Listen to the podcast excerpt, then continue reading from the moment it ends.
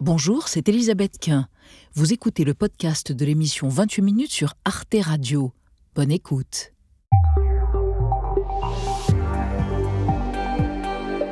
Bonsoir, bienvenue dans 28 minutes et bonsoir autour de la table, mes amis et camarades chéris. Vous allez bien? L'actualité du jour géopolitique, c'est un scrutin décisif. Dans deux jours, précisément samedi, Taïwan, démocratie de 23 millions d'habitants, revendiquée par la Chine, désignera son nouveau président. Les forces démocratiques doivent s'unir. Face à la menace chinoise, nous devons travailler ensemble et être unis. Ce scrutin historique est-il manipulé, influencé par Pékin via les réseaux sociaux et une désinformation agressive? La souveraineté de l'île est-elle en jeu? Taïwan risque-t-elle de devenir un nouveau Hong Kong? On en débattra avec nos spécialistes et on retrouvera Marie Bonisso et Xavier Maudy dans la troisième partie. Oui, Elisabeth, la Norvège vient d'autoriser l'exploitation minière de ses fonds marins. C'est une honte pour les scientifiques, pour les associations écologistes et pour nous, c'est l'occasion de plonger dans les abysses. Nous plongerons donc. Et vous, Marie? La Commission européenne a tellement peur que les jeunes n'aille pas voter aux élections de juin prochain qu'elle en appelle une chanteuse ah. américaine, une méga star pour les ah. convaincre. Elle commence par telle elle finit par IFT, je n'en dis pas. Je vois pas du tout qui vous voulez parler. À tout à l'heure. Et pour commencer, un historien remarquable, Pierre Singaravelou, spécialiste des empires coloniaux, de la mondialisation et de l'histoire contrefactuelle. Vous savez, et si Louis XVI avait réussi sa fuite à Varennes, et si Christophe Colomb avait fait naufrage, etc. Singaravelou vient évoquer l'exposition qu'il dirige, une autre histoire du monde au Mucem de Marseille. On le retrouve tout de suite.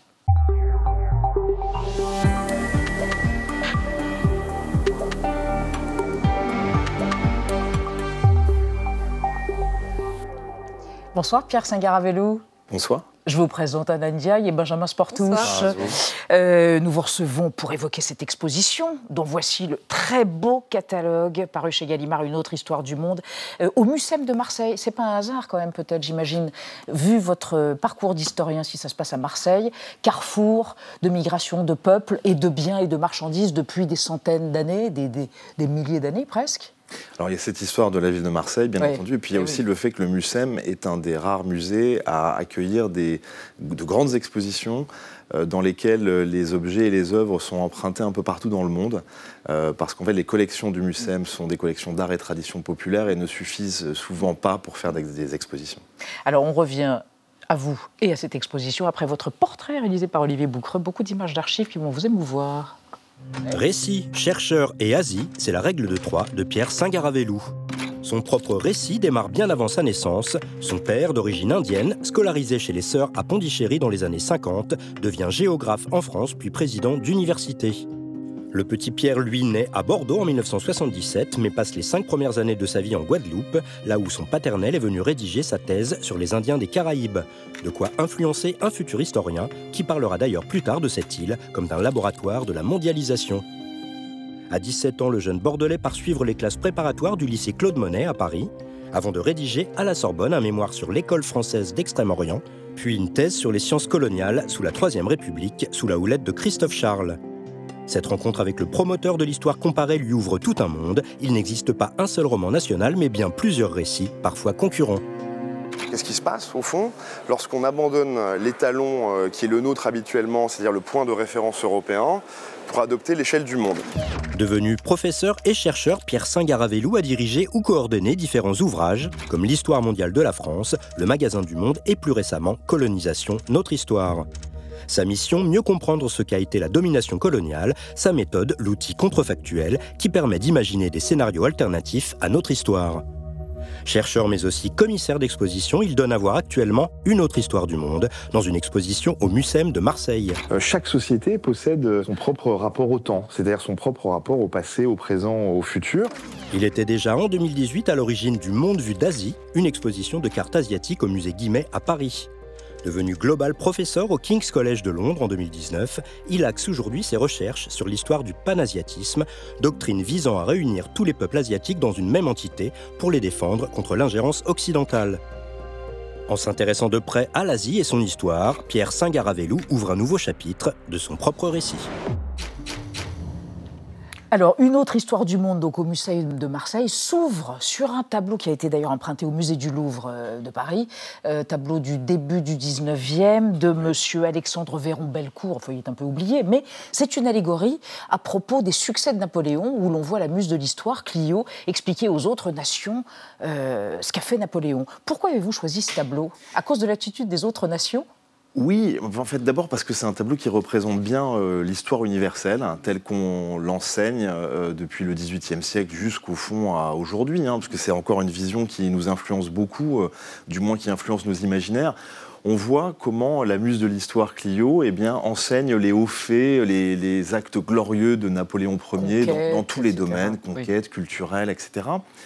Et ce qui m'a troublé, c'est l'attitude de ces peuples du monde qui sont euh, représentés par ces personnages et qui semblent plutôt réfractaires par rapport à cette leçon d'histoire donnée par Clio. Vous pouvez voir euh, le russe avec sa chapka qui oppose la pomme de sa main. vous voyez aussi les yeux du personnage noir qui trahissent une certaine méfiance. Et qui sont tous à la périphérie par ailleurs, ils sont, ils sont à la périphérie et qui euh, euh, nous disent au fond qu'ils possèdent une autre histoire, que cette histoire elle peut être racontée euh, différemment que cette histoire universelle qui, depuis l'Antiquité jusqu'à la fin du XXe siècle, s'est focalisée sur cette succession de grandes civilisations. C'est comme ça qu'on apprend l'histoire à l'école. Et, l'Europe toujours moteur civilisationnel pour le reste et, l'Europe étant toujours le, le, moteur de ce devenir historique, l'architecte de cette grande histoire du monde.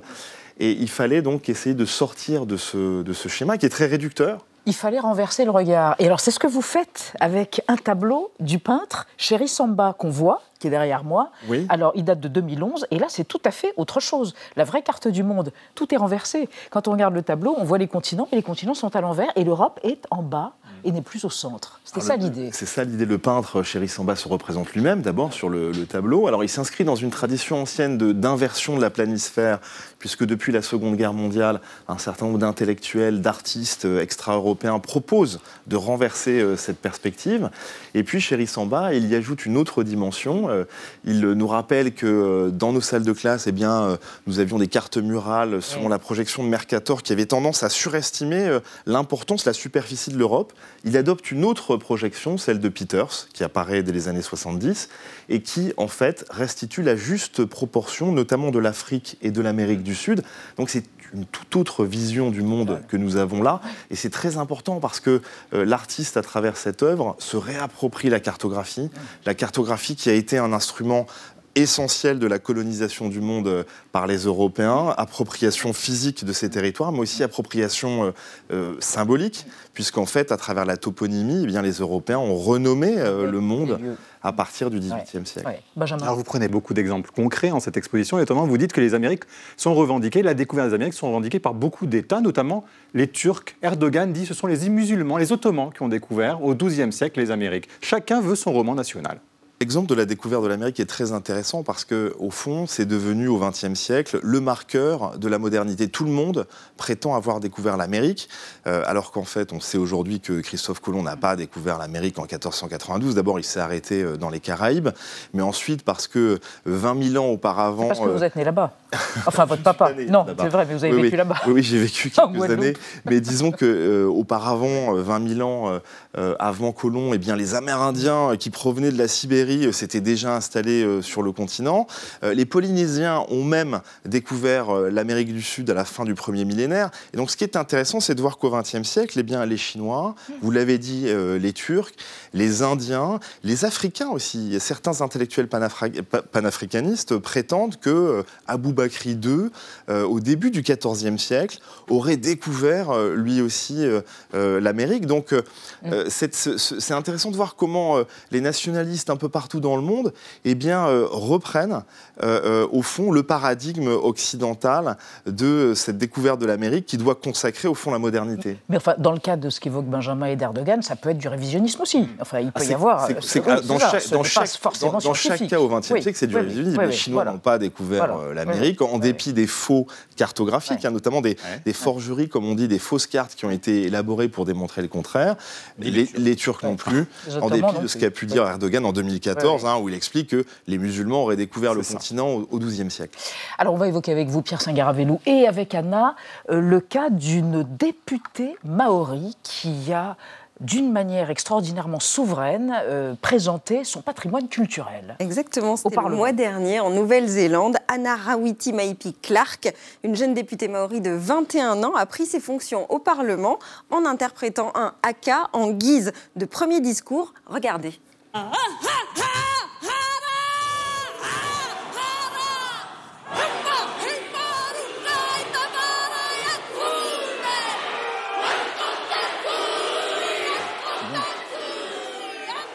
haka donc qui avait pour but d'impressionner la coalition conservatrice actuellement au pouvoir en Nouvelle-Zélande. Elle accuse notamment le gouvernement de mener une politique contre les populations autochtones, gouvernement qui envisagerait de changer le nom de certaines régions maoris au profit de l'anglais ou encore de supprimer la langue maori dans l'administration publique. Alors derrière ces propositions de réforme, ce qu'elle dénonce plus largement, c'est une réécriture du traité de Waitangi, l'acte fondateur de la Nouvelle-Zélande qui a été signé en 1840 et qui garantit l'égalité de entre les Maoris et les colons britanniques. Pierre Singaravello, est-ce que vous, en tant qu'historien de la colonisation, qu'est-ce que ça vous inspire? Bah, disons que en fait, euh, on voit bien comment euh, l'histoire coloniale, que ce soit en France ou en Nouvelle-Zélande, est une question qui est vive. C'est-à-dire que ça n'est pas un passé euh, éloigné, euh, c'est une, euh, une, question qui en fait explique le devenir de ces différentes sociétés, que ce soit en, Australasie ou en, en, Europe. Et donc on voit bien comment les différents mouvements politiques dans ces pays se saisissent de ce passé colonial, soit pour faire valoir des droits, soit pour défendre une vision idéologique de ce passé qui est totalement dénaturé. Donc on, on voit qu'au fond, cette question coloniale qui traverse notre société française eh bien, concerne bien d'autres pays euh, dans le monde et qu'on a vraiment intérêt, euh, comme vous le faites, à comparer ces différentes situations, en l'occurrence différentes situations post-coloniales. Mhm. Euh, Pierre Singaravelou, vous parlez du passé colonial, mais est-ce qu'il y a un présent colonial? Vous êtes spécialiste du panasiatisme. Est-ce qu'on peut dire que la manière dont la Chine se comporte aujourd'hui en colonisant économiquement des pays comme le Cambodge ou certains points africains pour l'extraction des matières premières, est-ce que ça, ça participe d'un colonialisme contemporain? Bah, disons que d'abord, la Chine est l'héritière, euh, la dépositaire d'un passé colonial euh, qui euh, s'accélère déjà dans la seconde moitié du XVIIe siècle, où la nouvelle dynastie Manchu Qing étend son influence coloniale vers le nord, la Mongolie, le sud, Taïwan, et puis le Tibet et le Xinjiang à, l'ouest, avec ses populations ouïghours, ses populations musulmanes. Et donc, on ne peut pas comprendre la situation actuelle de la Chine si on ne revient pas déjà dans cette seconde, à cette seconde moitié du XVIIe mmh. siècle. En outre, vous l'avez dit, se développent des formes d'impérialisme informel, d'empire informel, hein, c'est-à-dire d'influence à travers l'économie, les finances, euh, euh, la culture aussi, parfois avec les instituts euh, Confucius qu'on retrouve un peu partout dans le monde. Et, au fond, cet empire informel, il peut être chinois, il a été états-unien, il a été aussi britannique et français. L'empire informel français au 19e siècle est très important en Amérique latine, dans l'empire ottoman. Donc au fond, ce sont des formes politiques et économiques de soft power aujourd'hui qu'on connaît bien et qu'on retrouve naturellement dans le dans le cas chinois. Eh bien, écoutez, ça tombe bien, on va faire un débat autour de Taïwan et de la Chine dans un instant. Merci de tout cœur d'être venu, Pierre Singaravelou, euh, évoquer une euh, autre histoire du monde. Voilà le catalogue, mais c'est l'exposition qui est au Mucem à Marseille. Et puis, alors ça, prodigieux ouvrage, Colonisation, notre histoire. Vous n'êtes pas le seul, vous avez dirigé l'ouvrage et celui-ci est publié au seuil. Merci encore et on passe précisément à ce débat euh, sur l'élection présidentielle qui se tient samedi à Taïwan, un scrutin décisif pour ce territoire revendiqué par la Chine qui s'auto-qualifie de mère patrie de Taïwan et qui la harcèle militairement. Qui l'emportera du candidat attaché à l'autonomie de l'île ou de celui qui revendique une forme de compromis avec Pékin? Avec quelles conséquences régionales et géopolitiques et internationales? On en parle après la mise au point de Sandrine Le Calvez. Les Taïwanais s'apprêtent samedi à élire leurs députés et à désigner leur nouveau président. Trois candidats en lice, avec chacun leur vision de l'attitude à observer avec le puissant voisin chinois. Favori des sondages, le candidat du Parti démocrate progressiste, actuellement au pouvoir, se montre ferme face à Pékin, qui estime que Taïwan fait partie intégrante de la Chine. Accepter le principe chinois d'une seule Chine, ce n'est pas la vraie paix. La paix sans la souveraineté, c'est en fait comme Hong Kong. C'est une fausse paix. Les deux autres candidats sont moins critiques. Cet ancien policier, deuxième favori des sondages, milite pour un rapprochement avec Pékin. Mes détracteurs du Parti démocrate disent que je suis pro-chinois, que je vends Taïwan. Je les implore de ne pas utiliser l'idéologie pour nous déchirer. Située à moins de 200 km des côtes chinoises, Taïwan est considérée par la Chine comme une province rebelle qu'elle compte bien reprendre, y compris par la force. Les tensions se multiplient dans la région, comme en avril dernier. Après une visite de la présidente sortante de Taïwan aux États-Unis, fidèle soutien de Taipei, Pékin a lancé des représailles militaires autour de l'île, opération intimidation. Notre armée a simulé des frappes de précision contre des cibles stratégiques taïwanaises. Nous nous sommes entraînés à boucler l'île et à empêcher l'intervention de forces étrangères. Alors la Chine peut-elle décider un jour de conquérir Taïwan? L'issue de l'élection de samedi prochain sera-t-elle déterminante dans l'avenir de l'île et de ses 23 millions d'habitants? Les provocations militaires dans le détroit de Taïwan peuvent-elles virer au conflit ouvert entre la Chine et les États-Unis? Trois invités pour ce débat. Françoise Nicolas, bonsoir madame, directrice du Centre Asie de l'Institut français des relations internationales, l'IFRI, bien connu. Selon vous, l'élection présidentielle à Taïwan s'annonce extrêmement serrée. Il est difficile d'imaginer le résultat à l'avance puisque c'est samedi, mais l'enjeu de ce scrutin, selon vous, c'est l'indépendance de l'île, tout simplement à l'égard de la Chine. Philippe Lecor, à côté de vous, bonsoir monsieur, chercheur au Centre d'analyse sur la Chine Asia Society Policy Institute. Vous êtes professeur affilié à l'ESSEC. Selon vous, la Chine surveille de très près cette élection mais si le résultat lui est défavorable, il est peu probable qu'elle envahisse Taïwan. Pékin n'est pas en situation aujourd'hui, en tout cas, de mener une telle guerre, selon vous. Et à côté de vous, Pierre Aski. Bonsoir, Pierre Aski, chroniqueur international sur France Inter et à l'Obs. Vous avez été correspondant en Chine pour Libération entre 2000 et 2005. Votre documentaire Nous sommes Taïwan est à voir en ce moment sur Arte Chérie, excellente chaîne, arte.tv, jusqu'au 11 février.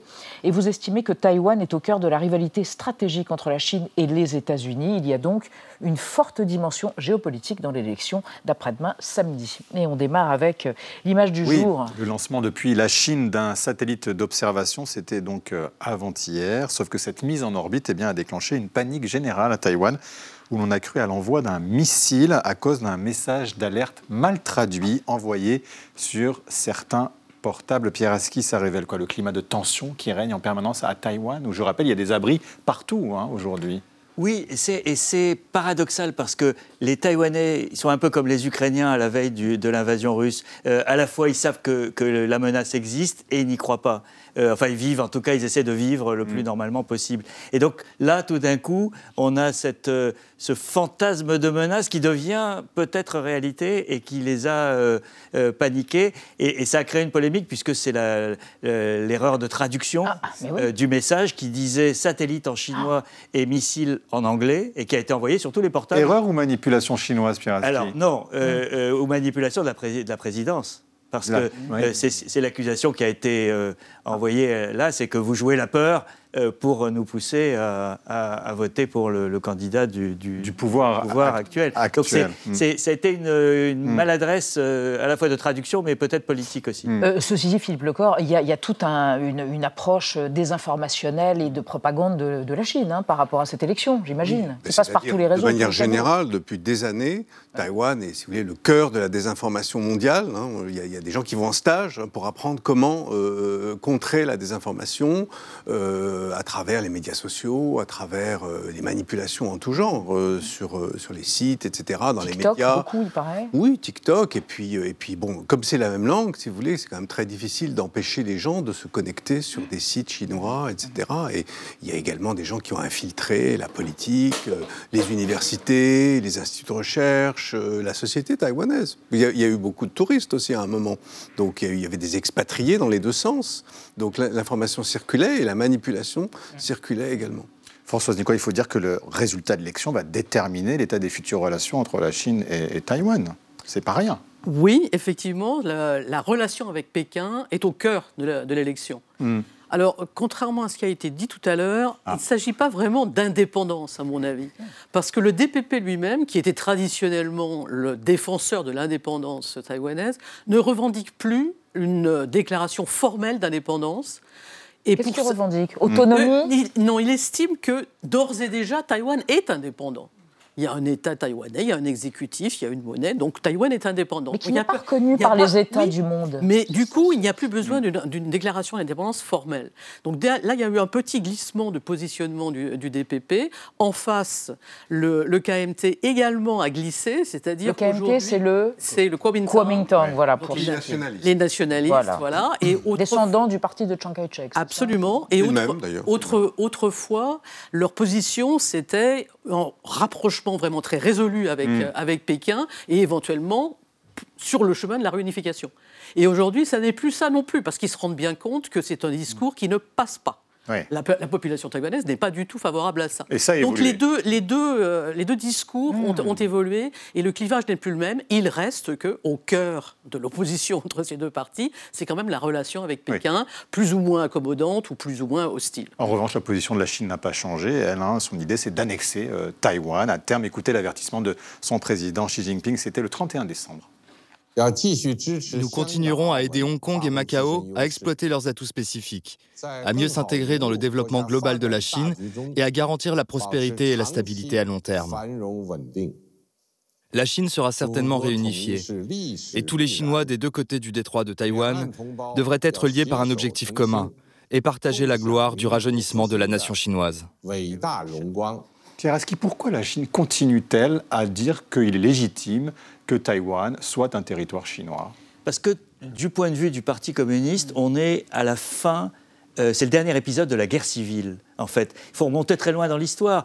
Euh, Mao contre Chiang Kai-shek. Mao gagne en 1949. Chiang Kai-shek se réfugie à Taipei.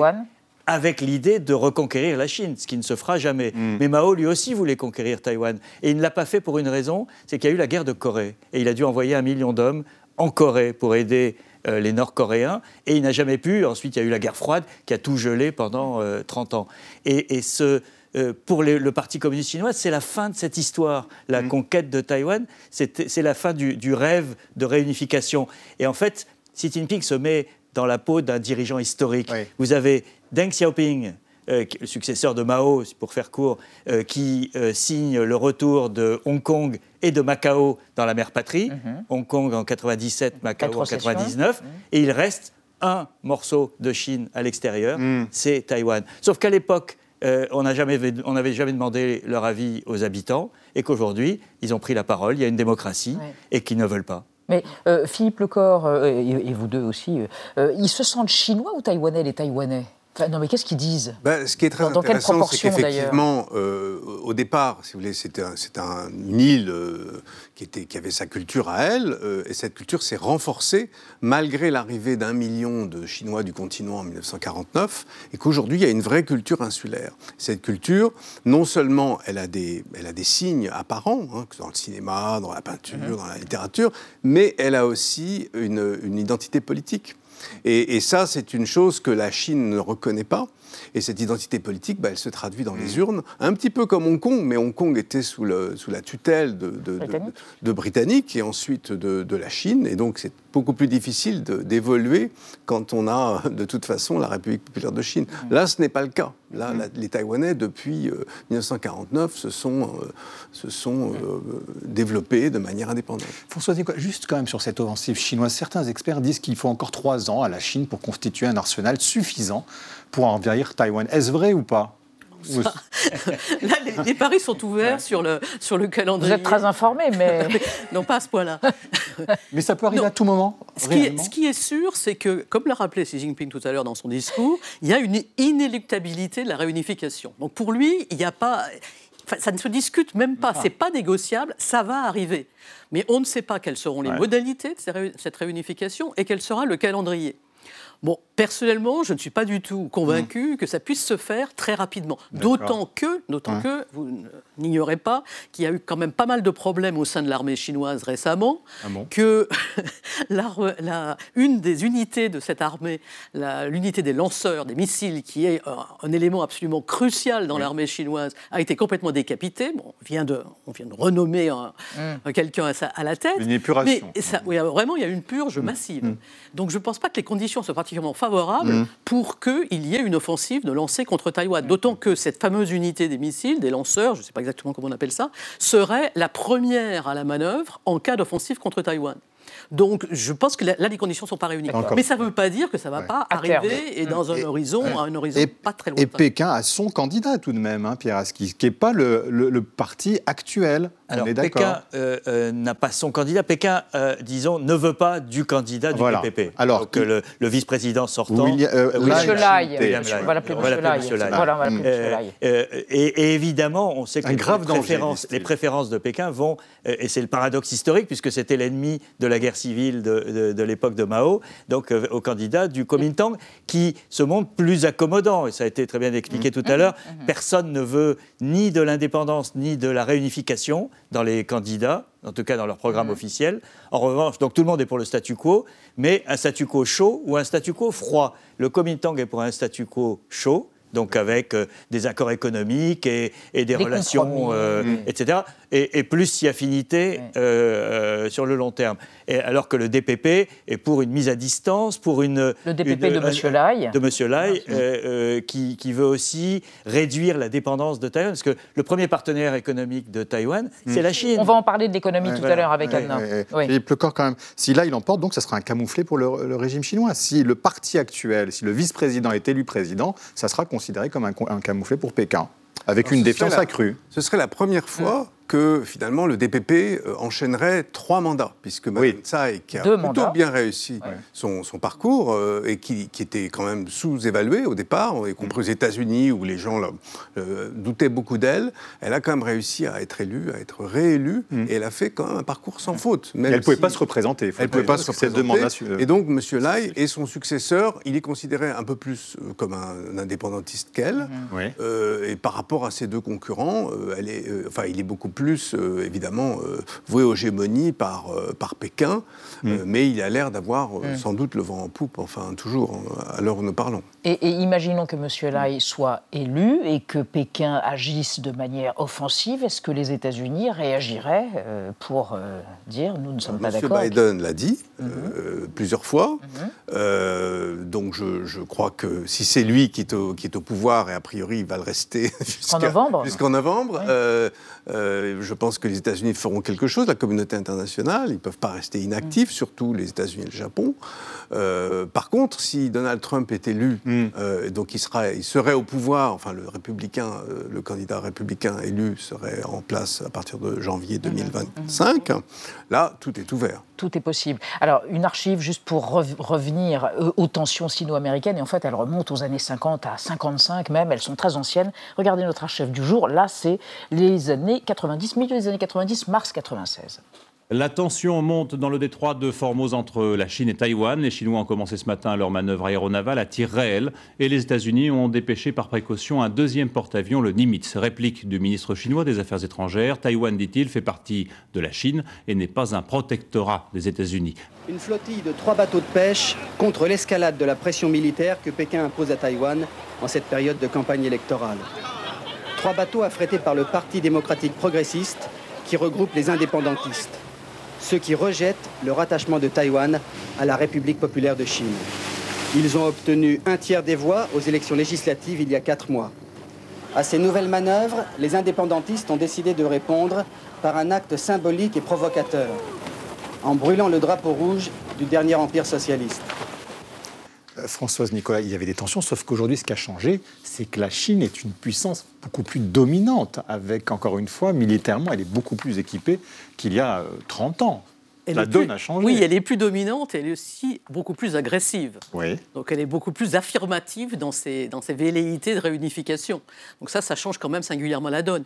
Mais tout à l'heure, on disait que mmh. la, la, Chine avait un candidat favori. Euh, à mon avis, la Chine et quelque part intrinsèquement hostile aux trois candidats, parce qu'il y en a trois, hein. il n'y a pas que là et, Roux, il y en a un troisième. Et elle est hostile à ça parce que pour, pour la Chine, il ne devrait même pas y avoir d'élection à Taïwan. Donc elle est, elle est hostile aux trois. Mm. Pierre Aski, le rapport de force est complètement asymétrique sur le plan militaire. Troisième armée du monde côté chinois, ils ont 2 millions de soldats, 500 000 réservistes, un budget gigantesque, et les Taïwanais ont 150 000 soldats et un tout petit budget.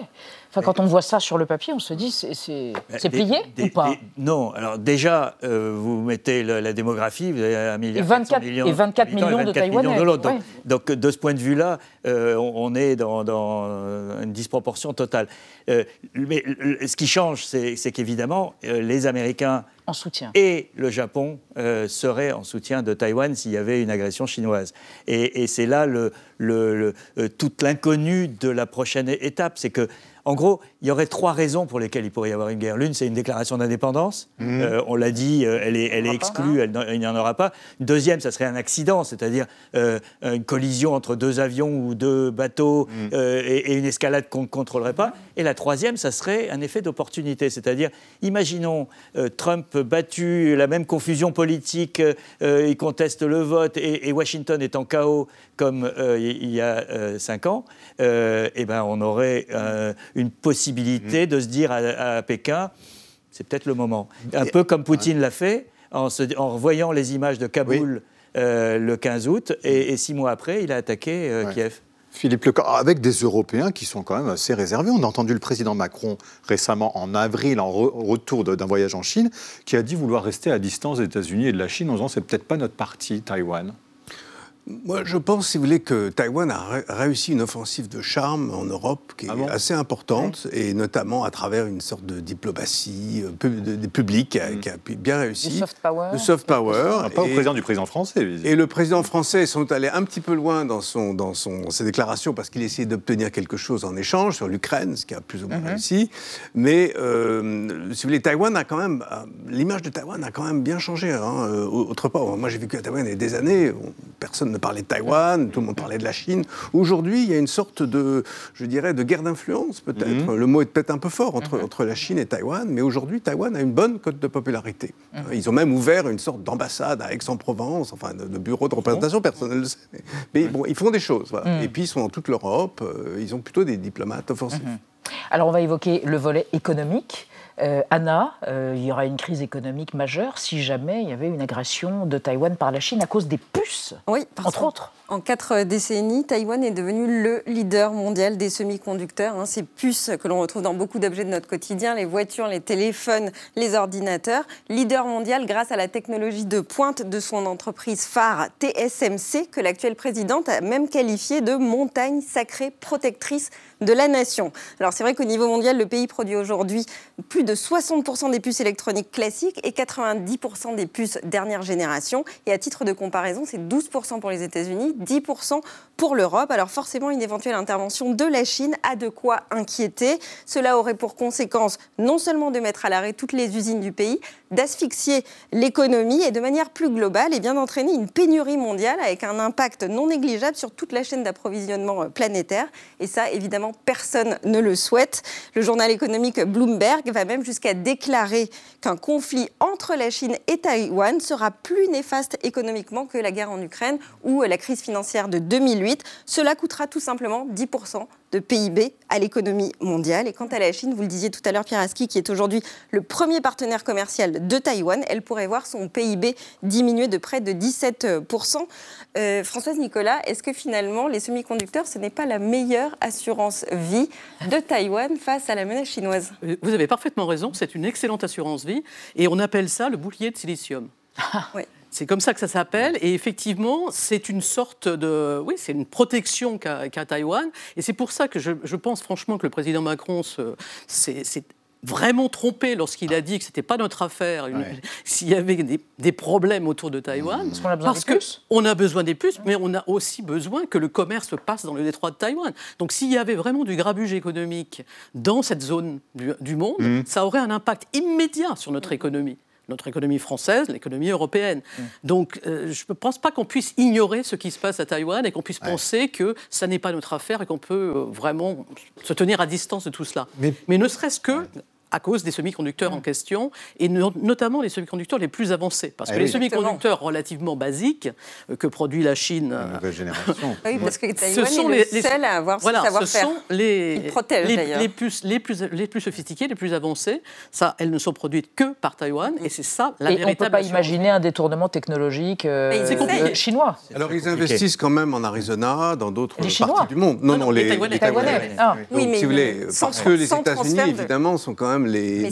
C'est le double transfert de technologie chinoise. Le bouclier euh, sécuritaire, c'est quand même les États-Unis. Mm. Donc en fait, il y a une sorte d'accord entre le mm. Taïwan et les États-Unis. On investit chez vous euh, euh, en Arizona et vous, vous nous soutenez. On crée des emplois, vous nous, vous nous soutenez. Mais le, vrai dilemme, c'est aussi que s'il y avait un chaos économique d'une invasion de Taïwan, mm. ça affecterait l'économie chinoise d'une manière colossale. Bien sûr. parce que les premiers partenaires commerciaux de la Chine, c'est les États-Unis, l'Union européenne et le Japon. Mais alors on a l'impression d'une schizophrénie et, alors, de la part du dirigeant Et donc il y, a un équilibre entre une position idéologique qui est celle de la réunification à tout prix, mm. celle qu'a exprimé euh, Xi Jinping tout à l'heure, et le pragmatisme économique qui voudrait qu'on soit plus bah, accommodant. et, donc, euh, on, pensait, avec Poutine, on disait, mais ce n'est pas son intérêt d'attaquer, il a attaqué quand même. Est-ce qu'on peut tenir le même raisonnement sur Xi Jinping? C'est mystère. Moi, mais je voulais juste dire une, chose. Pardon de sortir de domaine économique, mais je pense qu'il y a une autre raison pour laquelle euh, Xi Jinping, quand même, mm. hésitera à attaquer Taïwan. C'est le côté sentimental. C'est le côté. Euh, voilà, on est il y a des Chinois. Il y a 23 millions de Chinois de l'autre côté du détroit de Taïwan. Euh, verser du sang chinois, c'est pas forcément une bonne chose quand on est chef du Parti communiste chinois et qu'on on aspire à justement faire la mm. renaissance, etc. Mais est-ce que Poutine n'a pas attaqué ses frères ukrainiens d'une certaine façon Il a des Russes.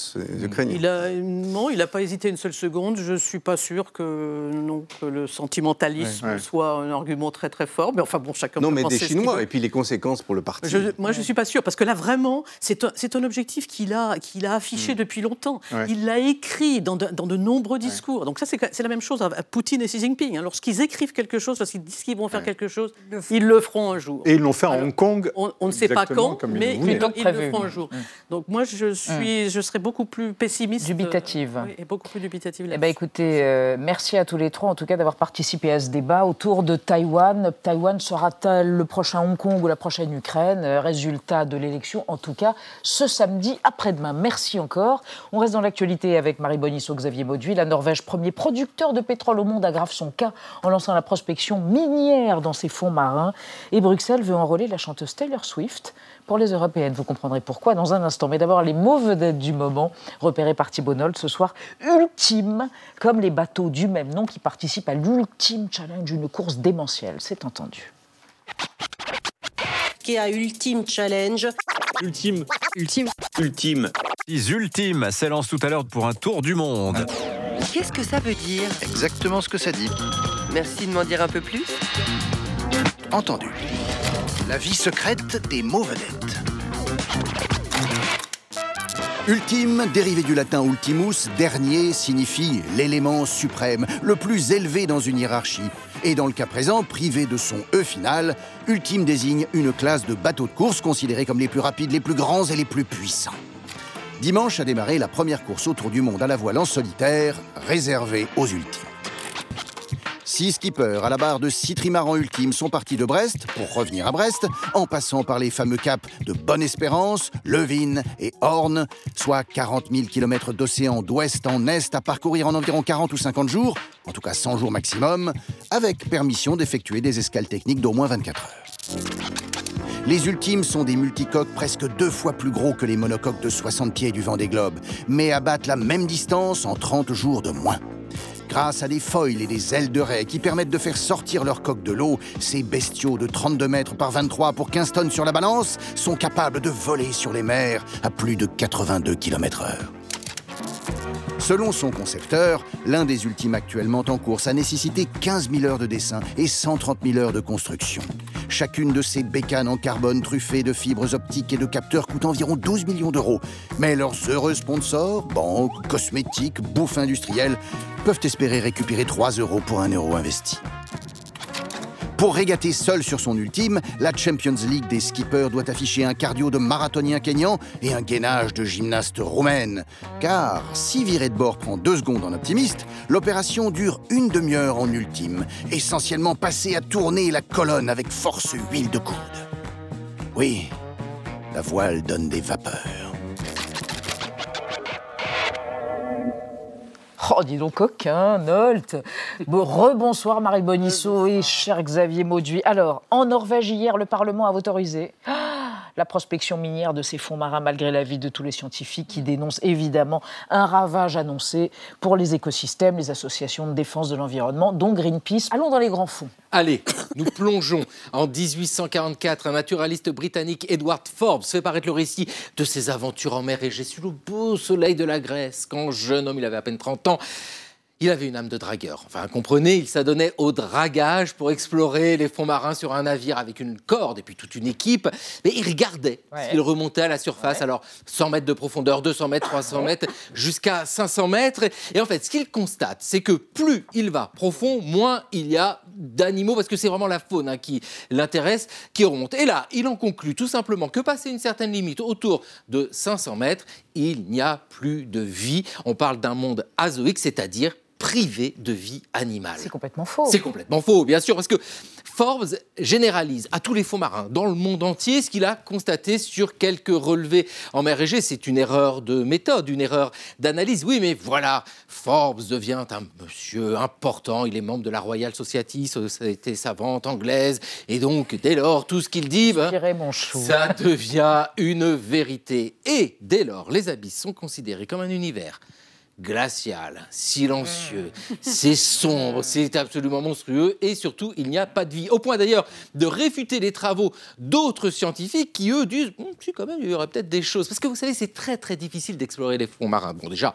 comme toute expédition ça coûte très cher. Puis surtout là faut une très très très longue corde. Et oui parce que une plaine abyssale c'est 4 km, 6 km de profondeur pour euh, les fosses les plus profondes. Il faut compter 10 000 mètres, 10 km. Il faut une grosse, grosse bobine. quoi. Alors, à quel moment est-ce qu'on découvre la faune abyssale? Eh bien, au moment où apparaît le télégraphe, au moment où le télégraphe se développe, le télégraphe électrique dans les années 1860, avec ce projet fou de relier l'Europe à l'Amérique. Et pour ça, il faut un câble transatlantique. Ah. Donc, on fait des sondages. Et, ben, en montant la corde, de la sonde, on voit qu'il y a des petites choses qui sont accrochées tout là-bas en profondeur de la famille des étoiles de mer. La Royal Society s'intéresse à la chose, envoie des expéditions. La théorie du monde azoïque est battue en brèche. Oui, ce monde des grands fonds est peuplé d'animaux plus fascinants les uns que les autres. Eh bien oui, mais là on sait que c'est un nouveau monde à découvrir, un monde qu'il faut protéger. Et ça, euh, c'est un tout petit peu le devoir que nous avons tous. Merci Xavier. Alors après les étoiles de mer, les étoiles de terre, je pense à une certaine chanteuse et à son rapport avec les élections européennes. Vous en avez parlé tout à l'heure. Bruxelles pense à enrôler pour faire voter les jeunes. TS. Taylor Swift. Ah. C'est très sérieux, grande chanteuse méga star américaine. Alors, ce qui c'est pas fait. Hein. Ce qui s'est passé, c'est que hier matin, l'un des vice-présidents de la Commission européenne, c'est un grec qui s'appelle Margaritis Skinas, en conférence de, presse, il a commencé par expliquer un truc bon, qu'on sait tous déjà rien ne vaut un jeune pour convaincre les jeunes. Euh, et il a donné un exemple qui, à mon avis, a autant à voir avec le star system qu'avec la jeunesse. Il a rappelé qu'en septembre dernier, Taylor Swift, la chanteuse qui est, on va résumer, c'est la chanteuse la plus puissante du monde actuellement. Voilà, elle a été élue personnalité de l'année par le Time pour vous donner son poids. Mhm. Elle a publié un petit message, un simple message sur son compte Instagram euh, qui compte 270 millions d'abonnés. J'ai fait un petit calcul, c'est quatre fois la population française. Pour vous dire l'influence, un petit message qui dit en gros Merci, je vous entends crier à mes concerts. Merci, chers fans. Eh bien, soyez prêts à faire entendre cette même voix aux élections présidentielles américaines de l'automne 2024. Elle a rajouté un petit lien, vote.org. On pouvait cliquer le jour suivant. En une seule journée, vous aviez 35 000 jeunes Américains en plus qui étaient inscrits sur les listes électorales euh, de leur pays. Un impact mmh. phénoménal. Ça, c'était juste le premier jour. Or, figurez-vous que Taylor Swift vient chanter à Paris le 9 mai prochain, comme par hasard le jour, c'est la, c'est la journée de Ah, l'Europe, bah oui. le 9 mai. Donc, si Taylor nous entend, à enchaîner notre euh, commissaire La européen, Europe, donc. et bah, s'il vous plaît, qu'elle fasse un petit message pour nos élections euh, européennes. Euh, idée qui fait un peu désespérer, je trouve, parce qu'on rappelle que Taylor Swift n'est pas vraiment pas concernée, américaine, pas du elle tout est- elle est européenne. américaine. Est-ce que chez nous, en France, les très influents rappeurs, très écoutés euh, par les jeunes, je pense à SCH notamment, Joe Star, Booba, je parle d'eux parce qu'ils avaient pris et c'est rare la parole euh, contre la réforme des retraites. Est-ce qu'en juin, on va les voir euh, s'engager et appeler les jeunes à aller voter on verra, on va suivre ça de près. Mais je voudrais rappeler quand même avec cette histoire qu'il ne faut pas non plus réduire les jeunes électeurs à des fans de musique. Si les dernières élections européennes, c'était en 2019, rappelez-vous, à l'époque, elles avaient franchi pour la première fois depuis un quart de siècle la barre des 50% de participation. C'était grâce à un rebond spectaculaire et totalement inattendu, aucun sondage ne l'avait prévu, du vote des jeunes. Plus 14 points de participation pour les moins de 25 ans à l'époque. Des jeunes qui réclament donc aussi, et c'est logique, une meilleure représentation au sein de ces institutions européennes qui veulent absolument euh, qu'ils viennent voter. Par exemple, avec le vote dès l'âge de 16 ans, euh, qui va être mis en place dans quatre États membres euh, pour juin prochain l'Allemagne, la Belgique, Malte et l'Autriche. Euh, en Grèce, ce sera, on pourra voter à partir de 17 ans. Euh, une autre idée aussi, bon, qui n'est pas mise en place, mais ce serait de prendre en compte le vote blanc, puisqu'il y a beaucoup de sondages et d'études auprès des jeunes euh, qui montrent que ce serait une des raisons qui ferait qu'ils iraient, voter et qui se sentiraient euh, euh, concernés. Et enfin, une autre idée qui va encore plus loin, ce serait de mettre en place des quotas de jeunes au Parlement européen. C'est la même idée que pour des quotas de femmes, par exemple, où les 18-35 ans au Parlement sont sous-représentés par rapport à leur poids démographique réel. Bref, vous avez très bien compris euh, ce que j'essaye de vous expliquer. On peut attendre tout l'hiver une story de Taylor Swift sur Instagram sur les élections européennes. On peut aussi essayer de parler politique aux jeunes et de leur faire la place, ou au moins essayer. Merci Marie et à tous les fans de Taylor Swift, d'Yvette Horner, de Neil Young, etc., etc. À lundi, car demain, c'est le club de 28 minutes avec Renaud Dely. Donc on se retrouve lundi à 20h05, tchuss, bis Montag.